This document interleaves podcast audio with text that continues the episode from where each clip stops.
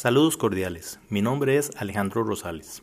El presente podcast corresponde a una asignación del curso de Psicología Educativa, el cual es parte de la carrera de licenciatura en Educación Técnica del TEC.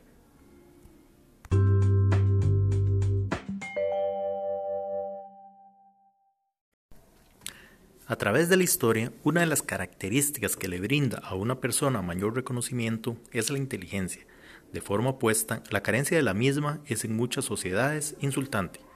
La inteligencia ha sido sujeto de estudio por muchas ciencias, incluyendo por supuesto la psicología. Igualmente, conceptos relacionados como habilidad, la cual se refiere a una destreza que no requiere entrenamiento, y aptitud, la cual es una habilidad potencial que sí requiere entrenamiento. Por tanto, a fin de conceptualizar, se puede decir a nivel general que la inteligencia es la capacidad intelectual a nivel de una persona la cual es utilizada para la resolución práctica de problemas.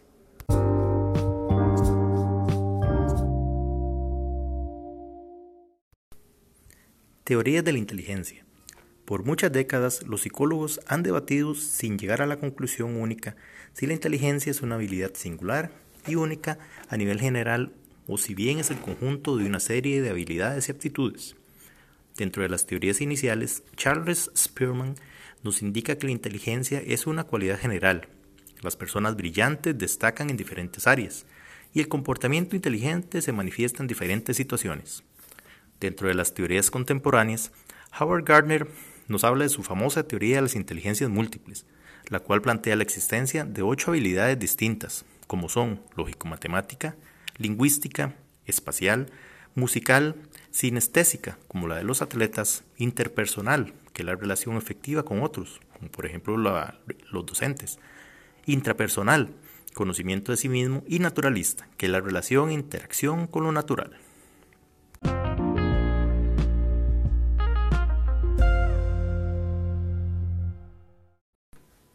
Relación entre herencia y ambiente. Existe relación entre el coeficiente intelectual y el éxito. Ante tal afirmación se deben contemplar argumentos relacionados, como es el hecho de que las personas con coeficiente intelectual más alto normalmente cuentan con empleos de alto estándar, tales como medicina, abogacía, entre otros. No obstante, puede estar relacionado con la tendencia de las personas con alto coeficiente intelectual a tener mejor desempeño escolar, por tanto, permanecer más tiempo en la escuela y por medio de dichos hábitos ir abriendo puertas de oportunidades para obtener grados avanzados de estudio que conllevan a mejores empleos. Respecto a la herencia, los estudios reflejan interesantes hallazgos, basados en experimentos con ratas, en las cuales después de realizar recorridos en laberintos fueron seleccionadas parejas de ratas que se les denominaron brillantes y otro grupo llamado torpes. Se permitió reproducirse a las ratas de ambos grupos. Al cabo de varias generaciones, las, diferentes, las diferencias eran notables.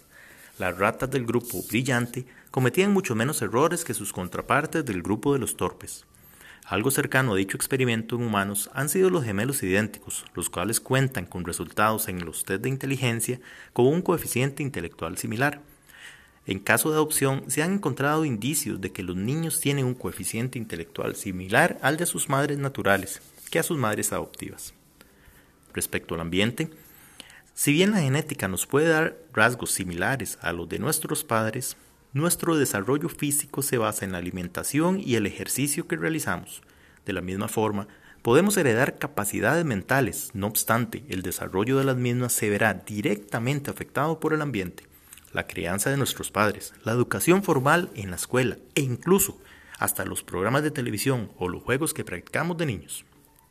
Otro factor que influye es la alimentación, ya que incluso una desnutrición en los primeros años de crecimiento o durante la gestación va a afectar el desarrollo intelectual. El, psicólogo H.M. Skills brindó importante evidencia del desarrollo diferenciado de niños en orfanatos, donde las salas estaban con sobrepoblación. Tenían poca estimulación de parte de los adultos que los cuidaban. No obstante, se reflejaba un aumento en las pruebas de coeficiente intelectual después de un periodo de exposición de algunos niños en salas donde tenían más contacto con adultos y más atención de los mismos. Entonces, ¿cuál es la relación de herencia y ambiente?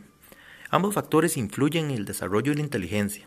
Dicha condición es reforzada en los resultados de un experimento por medio del cual se agruparon dos grupos de plantas, uno de ellos en tierra fértil y abonada y otro en tierra de inferior calidad. Los resultados demostraron que si bien el grupo de tierra fértil, ambiente, facilitaba el crecimiento de las plantas, igualmente en ambos grupos existían ejemplares con mayor tamaño y fuerza, herencia, que las demás de su mismo grupo. El llamado efecto Flynn del psicólogo James Flynn brinda evidencia de que las puntuaciones de las pruebas de inteligencia a nivel general tienden a aumentar hasta 3 puntos por década. Esto genera la incógnita de si las personas están volviendo más listas o en su efecto más diestras para presentar pruebas de inteligencia.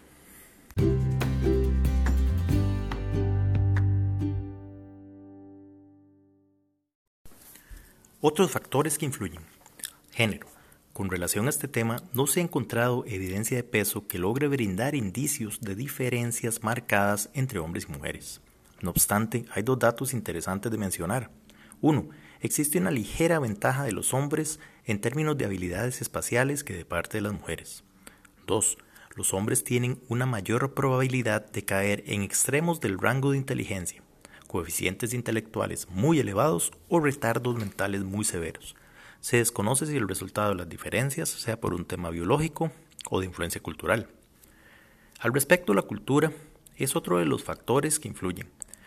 En un estudio realizado por Howard Stevenson, fue enfocado en las diferencias en las escalas de inteligencia en diferentes culturas, en dicho caso la estadounidense, la japonesa y la china, en niños de primer y quinto grado se encontró evidencia de que los niños estadounidenses eran superados por los otros dos grupos de estudio en el área específica de la matemática. Un dato a resaltar fue el resultado de dichas pruebas una década después, el cual reflejó que la brecha era aún mayor. El doctor Stevenson planteó la hipótesis de que un posible origen de dicha brecha radicaba en las actitudes culturales respecto a la capacidad y el esfuerzo. En la cultura estadounidense se tiene la creencia de que estudiar duro tiene poca relación con el desempeño, por otra parte, se da más crédito a la inteligencia innata para la matemática. Dicha ponencia sostenida tanto por los progenitores como por los docentes. De forma contraria, en la cultura asiática los estudiantes, los maestros y los padres tienen la creencia de que el esfuerzo y el estudio duro son los factores determinantes para el éxito en la matemática. Por tanto, el trabajo investigativo del doctor Stevenson reflejó que las opiniones culturales pueden influir directamente en la forma en que tanto los padres como los docentes abordan el proceso de aprendizaje, lo cual impacta directamente a los niños. En otro eje de estudio, se debe valorar el hecho de que las diferencias marcadas en los sistemas educativos, en los cuales destaca el hecho de que en la cultura asiática los estudiantes pasan más tiempo en la escuela, el cual se invierte en periodos de almuerzo más extensos, recesos más frecuentes y participación en actividades y clubes después de la escuela. El efecto directo es el agrado en el deseo de los estudiantes por estar en la escuela, lo cual afecta su desempeño académico.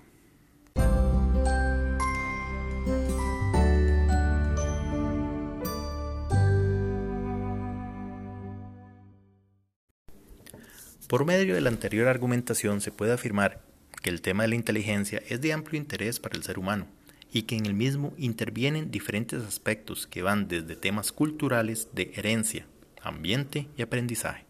Los mismos son factores que pueden influenciar el desarrollo intelectual de una persona.